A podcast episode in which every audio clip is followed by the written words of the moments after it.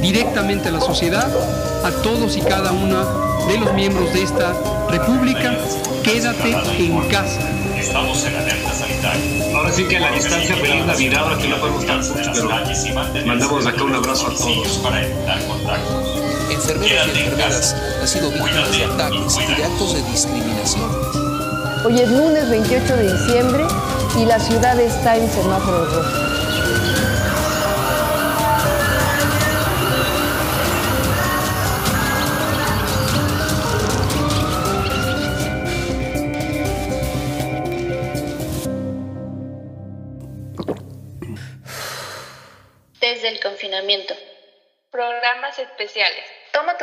Con.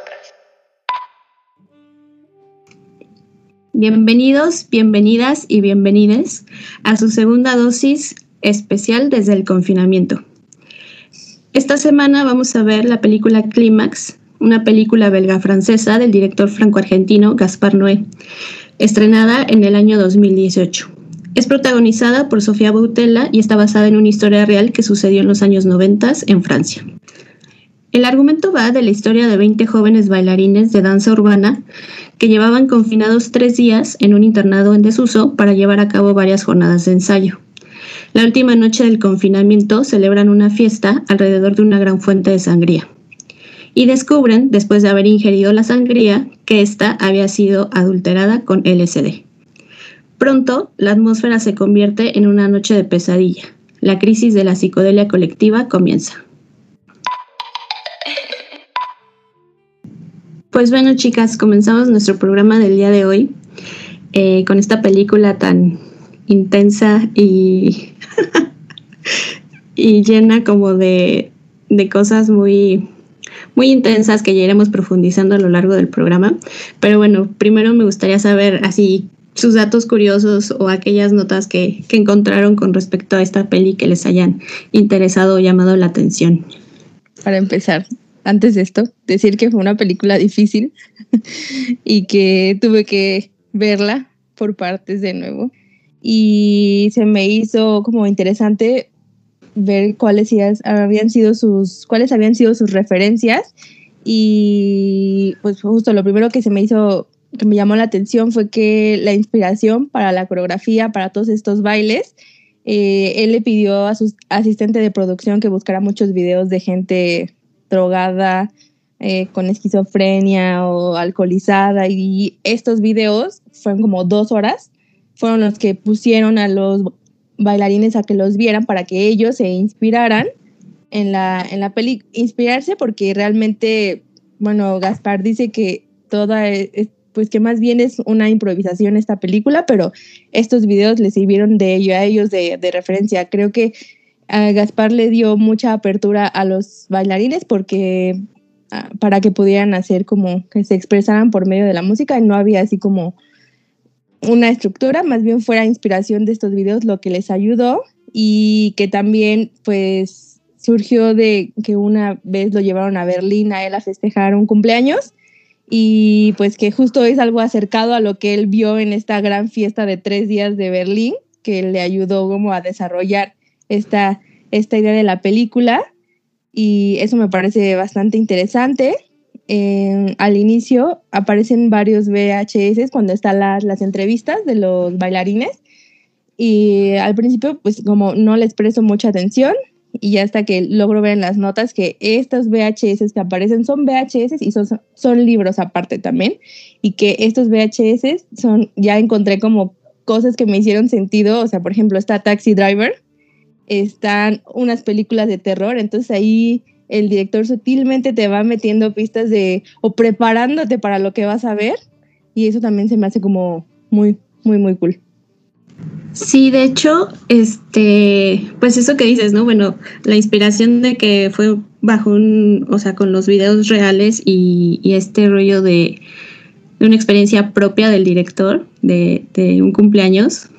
Este, yo no estoy tan segura que tan real sea que, que nada más vio y no estuvo bajo los efectos, ¿no? Pero, este, sí, definitivamente, este, estas pistas que dices de los VHS, de entrada nos da como un poco sí las influencias del director, pero también hay como este, la influencia de, del tipo de género que vamos a ver, ¿no? Porque es un género como muy particular, es un musical de terror, ¿no? Entonces, este, está también otra película que es como la de Suspiria, Un perro andaluz, y este, pues sí, o sea, el hecho de que sean VHS y de que veamos las, las entrevistas a partir de una televisión, digamos, de los años 90, pues justamente también nos da esa pista al inicio, ¿no? De que es una, una película que se va, que la, que la ficción, digamos, a pesar de que está hecha en un, basada en una historia real, la ficción que vamos a ver, pues está desarrollada en estos, en esta década, ¿no? De los 90. Sí, no, o sea, justo lo de lo de los VHS y las entrevistas del principio, eso, lo, lo que es más interesante de eso es que fue algo que, digamos que el pues no se sacó de la manga, pero que se inventó tres días antes de que cerrara la producción. Y como no, o sea, como era un formato distinto al de la película, quedaban dos barras negras al lado y por eso decidió poner su tele viejita y ya puso los VHS y algunos libros que él, sentía tenían que ver como, pues sí, que tenían que ver con, con la película. Pero se me hace como súper raro que, que haya, o sea, que haya salido antes de que se acabara la grabación, porque pues siento que yo que es como algo súper elemental de la película y, la segunda vez que la vi, porque la, vi dos veces, y de hecho creo que la segunda vez la disfruté más, porque ya la segunda vez siento que ya dices, ah, ok, entonces toda la película es esto, ok, ya. Como que ya lo, ya lo procesas, entonces no estás esperando como que algo en sí pase. Y la segunda vez que la vi, me di cuenta que en las entrevistas había como mucho pues mucho de lo que iba a pasar. Entonces se me hizo como muy curioso que no se le hubiera ocurrido antes hacer eso. O sea, ¿cómo se hubiera visto esa película sin, justo como sin esas entrevistas? Yo no sé qué tanto creer en ese sentido de que em, no tiene guion. Siento que es más como de esos mitos o de esas, este, pues sí, como, como mitos que se empiezan a generar alrededor de un realizador o de, o de un artista, ¿no? Este, es que a mí me parece como impensable, o sea, a lo mejor sí es un super genio, ¿no? Pero, a mí me, parece así como muy raro que no tenga una sola guía de, de, lo que está filmando o de lo que al final resulta ser, ¿no? Y justo como dice Splash, como que de repente creer esta parte de que no manches, de verdad lo de los VHS se les ocurrió tres días antes, cuando parece que está súper pensado, que como decimos, nos da un montón de información previo a que empiece como ya todo este, este caos y toda esta, esta trama. Eh, pero bueno, es interesante y es padre de, es parte de los mitos de, de los realizadores. Creo que cuando dicen no tiene guion, yo creo que se refieren más a como pues no tiene diálogos como tal, pero sí ha de tener una estructura. Yo siento que sí tenía guion, él sí sabe qué va a pasar. Igual y el equipo pues está como, ah, no, pues quién sabe qué vamos a grabar hoy. Pero yo siento que el director sí bien, sí tenía muy bien pensado esto. Y pues al final del día siento que eso es un guion. Solo que mucho más como bonito decir como, no, es que todo lo improvisé en un momento. Pues más este, bien, perdón, que creo que la, la improvisación viene de parte de ellos, porque sí, justo él tenía la estructura de lo que él sabía que quería que pasara, pero más bien les avisaba como, incluso el mismo día, como, oye, ¿qué te parece si terminas con esta persona? Y, o sea, como los choqueaba, ¿no? Porque nunca pensaban que su personaje iba a terminar de esa forma. Y entonces esto era como lo, yo creo que lo, padre, que la improvisación de él, que no les decía, o sea, quizás pudo contarles como de esto va la, de esto va la película, esto es lo que vamos a hacer, pero la construcción de cada personaje se fue dando en, en cómo fueron filmando.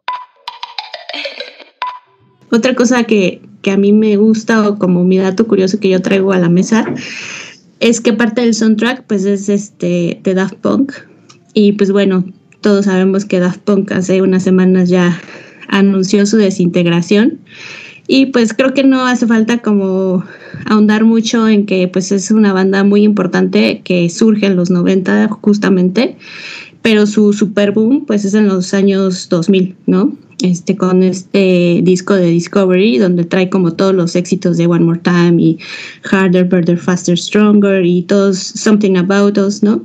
Entonces creo que es este es interesante como esa parte del soundtrack. O sea, independientemente de que pues le hizo Daft Punk y lo hilo como con esta noticia de que pues se acaban de desintegrar y pues yo la verdad sí estoy muy triste por eso. Este, pues aporta, en realidad el que el que aporta es este el robot plateado, que el artista es Thomas Van Galter. Eh, él es el que hace las, las canciones, una que se llama Sangría y otra que es este Rolling and Scratching, que es en la escena donde la chica que, o sea, ya está el caos, ya es en la segunda parte de la película donde ya está todo el caos, ya todo el mundo ya está súper drogado. Y, y, la chica que está, bueno, que le anuncia o le dice a Selva que está embarazada, este, ya la habían golpeado y va hacia, hacia la pista de baile como a acusar a la, a la otra chica que la golpeó, ¿no? Y justamente, o sea, esa parte de la música, creo que, o sea, siempre pues la música es parte fundamental de una narrativa, ¿no? en el cine. Y obviamente es intencionada poner como todo este caos de este, primero como tecno y trance y, y, un montón de, de cosas súper saturadas que de verdad, o sea, es una película muy difícil de ver. O sea, sí entiendo eso que dicen de que la tuvieron que ver una vez y luego otra y luego otra, porque la verdad es que, o sea, yo la primera, esta creo que es la tercera vez que la veo, cuarta, pero la primera, la primera vez que la vi y que la vi en el cine fue horrible. O sea, yo salí súper alterada del cine, fue como, este, no, por favor, que acabo de ver. O sea, no entendía absolutamente nada, ¿no? Y pues bueno, otra parte que también me llama la atención es justo que tenemos como esta música súper, súper saturada al principio y muy este, intencionada para llegar a la histeria pero este termina, o sea, la película termina con una canción de, los Rolling Stones de, que se llama Angie, y es una canción súper melodiosa, súper este, tranquila, en, un, en, un, en una onda acústica, este, y, pues nada, ¿no? Creo que, que pasa de, todo este caos al silencio y como a, la, lo trágico, ¿no? Al, o sea, ya el, el fin de todo el desenfreno y toda la locura que se dio este, pues a lo largo de toda la peli, ¿no? Bueno, pues ahora sí, a lo, a lo mero bueno, a la carnita de este programa.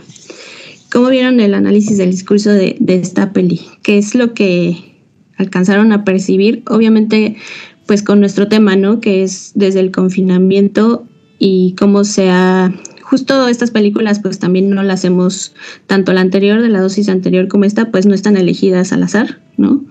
Las elegimos muy, muy bien pensadas en, en cuanto a estas sensaciones. Creo que la, el programa pasado pues fue un poco más amigable y en este caso nos fuimos como al otro extremo, ¿no? De, de un confinamiento caótico y que llega a, a ser hasta terrorífico, ¿no? Entonces cuéntenme, cuéntenme cómo, cómo han, visto esto, qué pudieron, qué pudieron desmenuzar de, de este discurso de este realizador. Híjole, yo creo que la salud mental, eso está, o sea, es como, se me hace bien importante. O sea, si nos ponemos a pensar, ellos estuvieron tres días, tres días encerrados y, y ya, o sea, todos estaban hablando como, te da la impresión de que todos se llevan bien, de que todo cool entre ellos, que son un grupo así maravilloso. Y cuando terminan de bailar, todos empiezan a así hablar pestes de los otros y, y o sea, como feo, eh, que se te. nada que ver con lo que ves al principio. Y luego, a, a, mí en lo personal, creo que me hubiera parecido más interesante si desarrollaran más estos personajes pero bueno, es el gusto del director, porque tienen así, todos tienen problemas mentales, o sea, de verdad, estos hermanos que, que, que tienen incesto, eh, la chica que es súper cocainómana, la, la, pareja de chicas que sí tienen ahí una relación tóxica y que es la que al final del día le pone el LSD a todos y ella así como lo controla súper bien y, y te pones a pensar que qué importante es que tú te sientas bien y que tú te estés bien o sea, como contigo, porque, o sea, si lo relacionamos con, con la pandemia, nosotros llevamos ya un año y pues, te vuelves loco, o sea, real hay, hay casos de que la gente no ha aguantado que el encierro y, o sea, como si lo combinas con las drogas, o sea, estar encerrado y y aparte combinarlo con las drogas se te hace como bien, bien, bien complicado. O sea, yo he leído de casos que la gente pues es triste, ¿no? Pero nunca había estado en esta situación, nunca había estado tanto tiempo en su casa y empiezan a tomar antidepresivos, eh, pues como no se pueden controlar, se terminan incluso en el suicidio y así es el desgaste que tienen estos personajes que a lo mejor ya también están muy cansados, llevan mucho tiempo juntos, que son tres días, no es mucho tiempo, y la combinación de las drogas termina siendo desastrosa. Es que sí creo que, este, más que la combinación, yo creo que es lo que sea que traigas, si a eso le añades tiempo, o sea, tiempo juntos, o sea, lo que decíamos la semana pasada, como estás en el mismo lugar con las mismas personas todos los días y estás pasando además como por si, o sea, una, por ejemplo, en este caso estamos pasando por la pandemia, pero en su caso están pasando porque pues, como dicen por ahí, los canastearon, ¿no? O sea, ellos no sabían que iban a drogarse. Entonces siento que eso es lo que realmente exacerba las utilidades que al final del día todos tenemos, ¿no? Cuando construimos relaciones o cuando tenemos amigos o pues si pasa, creo que pasar mucho tiempo con las mismas personas, pues va a ocasionar que pues haya ciertos roces que de otra forma no hubiera habido. O sea, yo ahorita me llevo mucho mejor como con mis amigos de la prepa que cuando íbamos en la prepa. Precisamente porque ya no los tengo que ver diario. Entonces siento que ahí se ve, se ve, aparte que ya llevan tres días ensayando, trabajando juntos, este, o sea, sabes, como encima de eso pasa este evento y eso como que si ya traías algo, lo va a sacar peor. ¿No? O sea, siento que igual si todos hubieran estado como pasándose la increíble y les dicen, oiga, no, pues hay que probar esto, es como, ah, pues. Creo que el, problema aquí es que ya es que no, no sabían qué estaba pasando y cuando te encuentras asustado, confundido, creo que eso puede sacar lo peor de ti. Y si ya sacó lo peor de ti y encima estás drogado, pues pues sí, te va a ir mal, ¿no? O sea, me sorprende que no haya salido peor. Sí, pudo haber sido mucho peor. O sea, a pesar de todo el caos que, hay, creo que sí es como, pues no sé, o sea, creo que lo que dice Mariana es súper importante, ¿no? Este rollo de la salud mental y, y cómo, pues obviamente en todo este año que llevamos encerrados, eh, pues ha venido siendo afectada y no solamente por la pandemia, sino previamente creo que nuestra sociedad este, ya empezaba a ver ese problema, ¿no? O sea, ya empezaba como a detectar que la salud mental de los seres humanos en general, eh, pues no está nada bien, que somos una sociedad ultra ansiosa, ultra depresiva, eh, con un montón de problemas de inseguridad, y, y pues sí, sobre todo de ansiedad, ¿no? O sea, que, que les pueden ser causadas por un montón de cosas. Entre una de ellas, pues yo digo o pienso que puede ser como, por ejemplo, la incertidumbre. Y creo que la incertidumbre eh, no solamente vino con la pandemia, sino que la pandemia la... O sea, justo como en Clímax, hizo que explotara todo, ¿no? La pandemia. O sea, la pandemia es algo que que vino a, movernos absolutamente todo, que nadie se esperaba, que nos agarró comiendo, comiéndonos los mocos, literalmente. Y, y, pues ahorita está como complicado, ¿no? Este, salir de todas esas, pues como cosas que veníamos arrastrando como sociedad. Al final, eh, creo que también lo que mencionan de los personajes es muy importante en el sentido de que o sea, es, como un microuniverso, pues eso es al final también una película, ¿no? Son microuniversos, y, pero también son reflejos de nuestras, de nuestras realidades. Entonces, en este microuniverso en donde al principio los ves súper coordinados, bailando así espectacularmente, que dices, wow, o sea, yo quiero hacer eso, ¿cómo hacen eso? Y que te impresiona como la coordinación, la empatía entre todos, porque al final montar una coreografía o hacer cualquier cosa como en este sentido en colectivo, este, pues implica eso, ¿no? Como cierta empatía, cierta conexión, cierta, cierta cercanía con el otro o con los otros. Y, y de repente pasas de esto a, todo el terror, a todo el caos, a la toxicidad en la o sea, como la toxicidad que todos traemos, porque justo también algo que dices o que mencionan es como esta parte de que todos los personajes parece que tienen problemas mentales. Yo creo que todos, o sea, incluso nosotras mismas, mm. los tenemos, ¿no?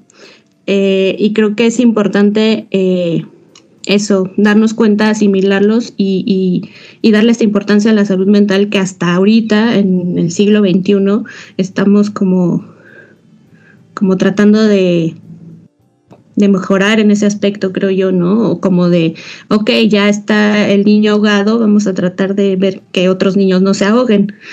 Entonces, este, sí, creo que eso es, eso, ese, ese discurso justamente del, del, del realizador, perdón, en cuanto a cómo como sociedad podemos lograr cosas muy chingonas, como una coreografía perfectamente este, ejecutada y con valor, digamos, artístico, y de ahí pasarnos a todo el caos y todo lo que sucede después, ¿no? Que sí es como, no sé, creo que por eso es una película tan difícil de ver.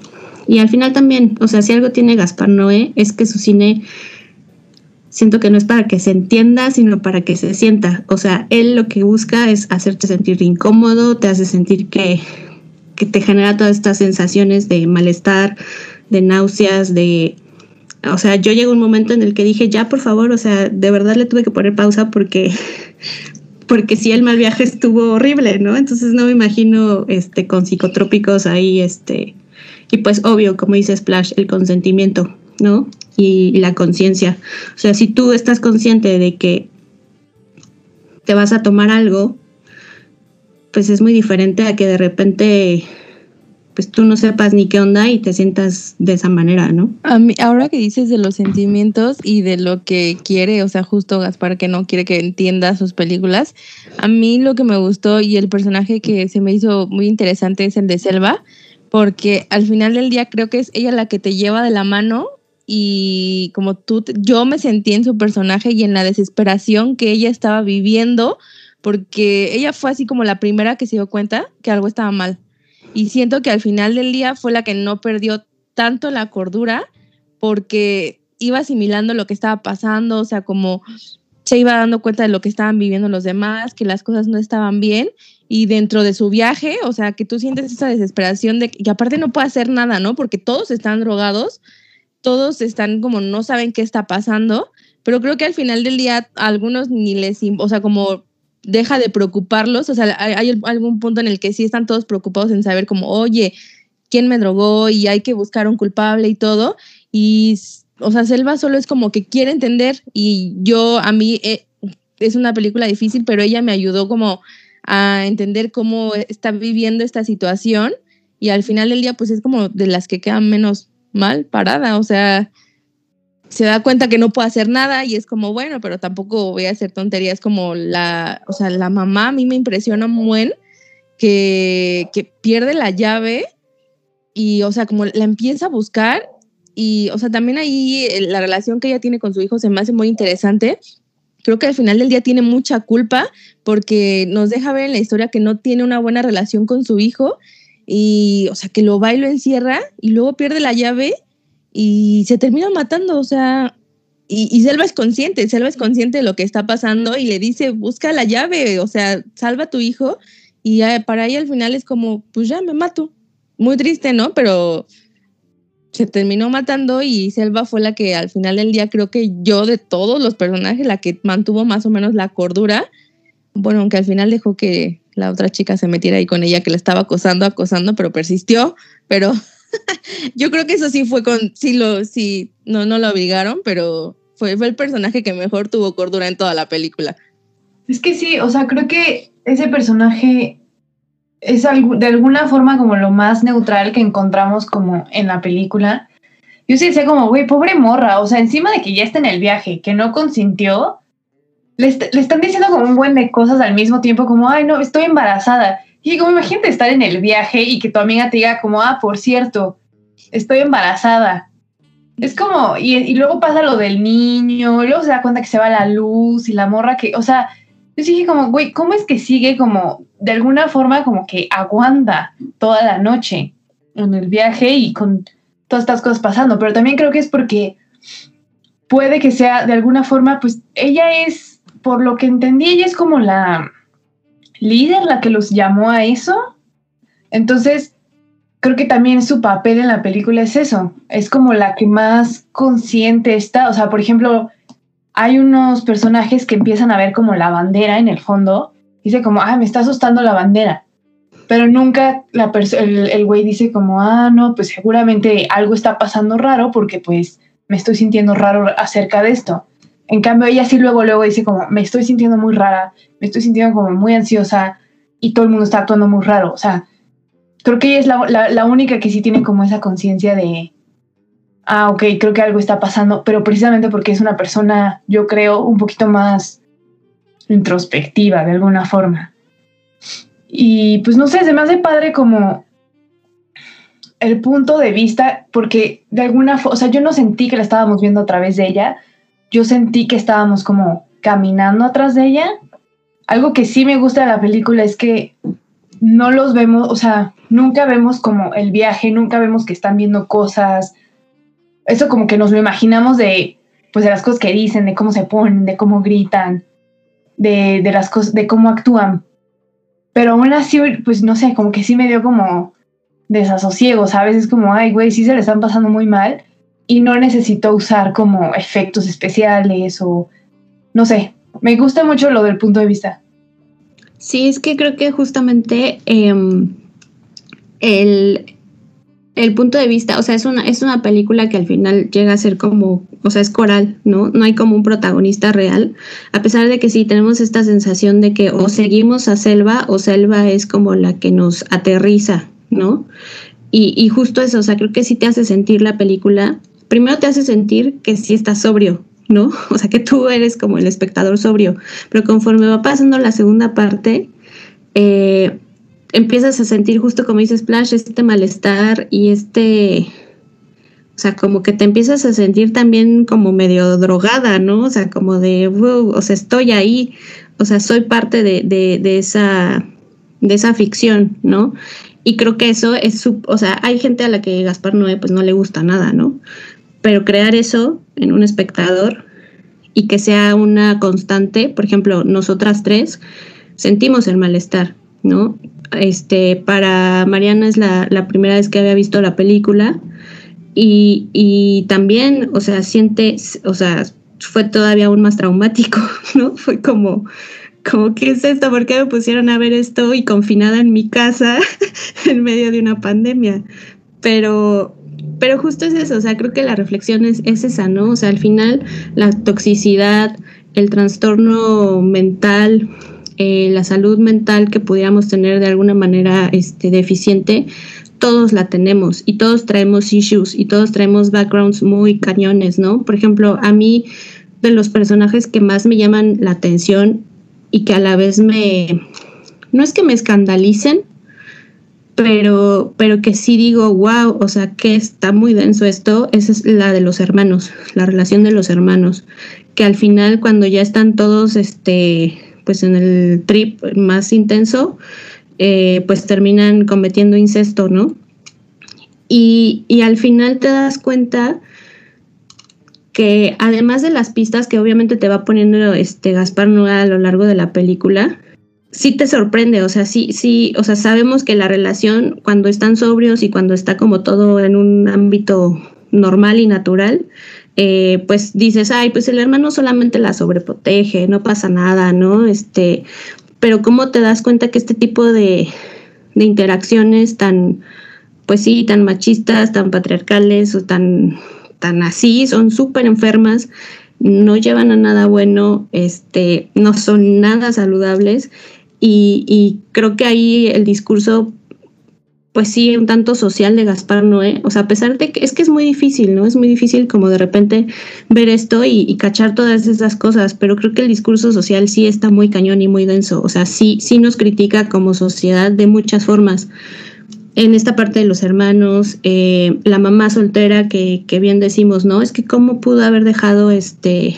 a su hijo encerrado, que no sé qué, pero a la vez, o sea, no sé, si te pones en el background ya como espectador o como ser humano, está muy cabrón, ¿no? O sea, ser mamá soltera en ese medio, eh, en, la danza, en donde además este, sientes culpa de que no eres lo suficientemente buena en tu profesión y sientes culpa de que no, no estás cuidando o sientes que no estás cuidando bien a tu hijo. Los inmigrantes, este, los que son este, homofóbicos, eh, los que terminan al, este, al final violando, que son este, heterosexuales y terminan violando a las chavas, o los violadores que también son homosexuales. Al final, todos los personajes terminan siendo súper desagradables, súper, este, o sea, los ves y creo que justo esto de los videoclips, perdón, del videocasting que se ve al inicio de la película, te presenta a los personajes primero de una manera muy de entrada donde no están en una posición de poder, ¿no? Porque ellos son los entrevistados, ellos son a los que están juzgando, ellos son los que están hablando y siendo juzgados por, en este caso, que es Selva y el otro que es Daddy. Y ellos al principio están en una, digamos, o sea, hacer un casting, digo, yo nunca lo he hecho, pero yo algo que le, le y ya también Splash nos dirá más con su experiencia como actriz, o sea, hacer un casting es, o sea, te vuelve súper vulnerable, ¿no? Este, al final estás enfrente de cuantos pelados sean los que están haciendo el casting y, y estás como ahí pues tú de alguna forma expresándote, haciendo lo tuyo y en este caso tratando de quedar bien, en el caso de la película, como para que te contraten o para que te, te, seleccionen y te recluten, ¿no? Entonces, pues eso, o sea, es, esos dos extremos a mí me parece como, no sé, súper interesantes y que creo que sí, pues eso es una, es una cosa como una crítica social muy, muy fuerte. Es que sí, justo o sea, yo siento que, ahora que mencionas lo de las dinámicas de poder, siento que, o sea, igual también siento como la pandemia, por ejemplo, siento que como las cosas están mal de alguna forma, o sea, de forma general las cosas están mal para todos, siento que de alguna forma nos pone en un lugar como hostil precisamente porque, o sea, como por ejemplo, en la fiesta, que ya todos están como asustados y están confundidos y neta no saben qué está pasando entonces lo primero que hacen es como, bueno, ¿quién echó, quién le, o sea, quién le echó las drogas a la sangría? ¿Quién fue? Y aunque no sepamos bien quién fue y aunque no, no nos, o sea, no nos conste y además todos estamos igual de drogados, vamos a tirar afuera pues a los que vemos que están sobrios, ¿no? Y ninguno de ellos fue. O sea, pero siento que pasa mucho que es como cuando estoy en un lugar, en un buen lugar, digamos, o en un lugar vulnerable, este, me voy a portar bien. Porque pues, digo, la mayoría somos personas como pues decentes, ¿no? Entonces, por instinto nos vamos a portar bien, pero ya que te pones en un lugar en el que tienes poder sobre otra persona y ya conociste lo que es no estar bien, pues entonces te vas a agarrar de ahí. O sea, y sí siento que es muy obvio, es cuando yo luego sí pienso como, ok, tal persona, confío en tal persona, pero si las cosas se ponen mal, ¿qué va a hacer esa persona? hacia dónde se va a ir. Creo que a veces nos dejamos llevar mucho por, pues, pues sí, por, las hostilidades, por, las por la desesperación. Y creo que eso pasa ahí. O sea, no saben qué está pasando, están confundidos, están asustados. Y, pues todos eran medio amigos antes de, de, todo este relajo. O sea, el hermano y la hermana, por ejemplo, era como, pues sí, mi hermano es sobreprotector y no sé qué. Y que termine como en eso es como, pues sí, justo, pero, pero ya, o sea, eres quien eres en las malas y en las buenas. Entonces siento que si lo malo está sacando lo peor de ti, algo raro ya traías desde que estabas bien, ¿no? Igual si ya cuando tienes poder estás actuando de una forma como pues rara o mala o no sé, como dependiendo de la perspectiva de cada quien, pues quiere decir que ya lo tenías planeado cuando las cosas estaban bien o cuando estabas en una posición menos con menos poder. Sí, como dicen, ¿no? Este, si quieres conocer a alguien, dale poder. Pues cuéntenme, ¿qué, qué, qué alcanzaron a concluir de todo esto que hemos platicado?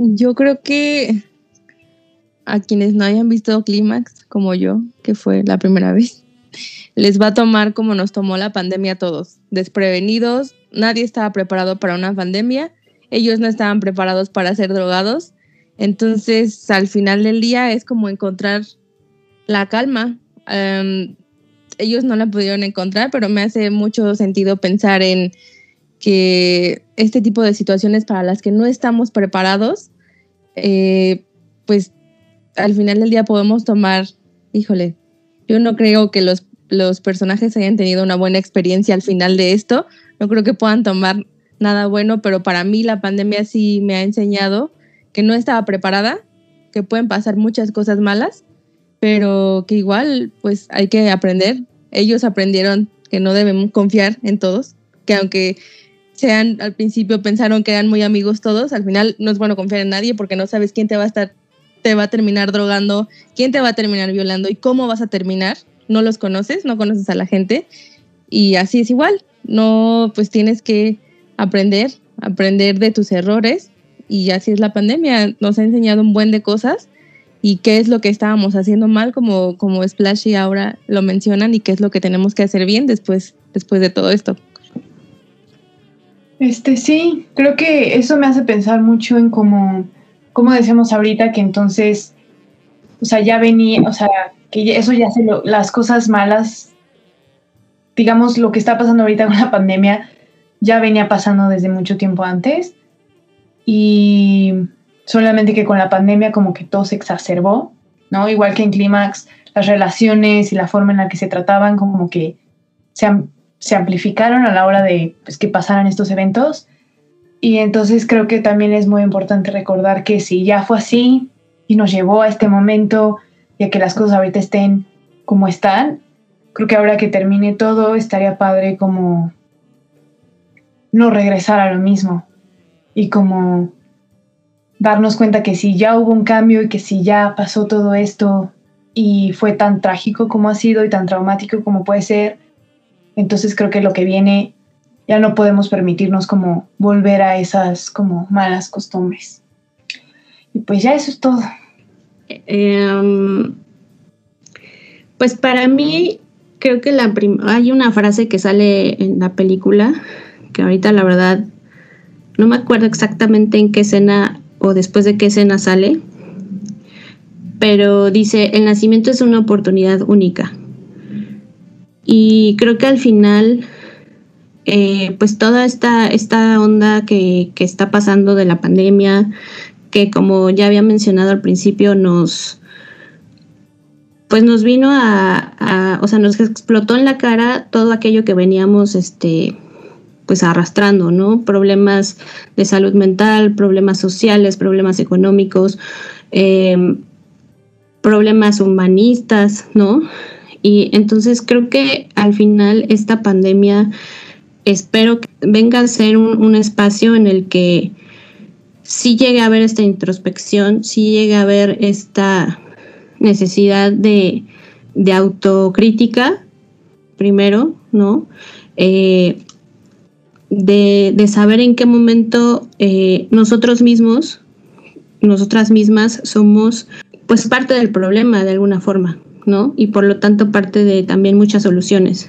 Y justo eso, o sea, cuidar, cuidar mucho la salud mental, eh, cuidar mucho el primero estar nosotros bien con nosotros mismos, con nosotras mismas, para así no tener este tipo de hostilidades, de falsedades, de toxicidad hacia los demás. Y, pues nada, espero que, pronto esta pandemia también termine por muchas cosas, ¿no? Porque al final, pues no, creo que ya pasó un año, este, la hemos pasado todas y todos pues un poco mal.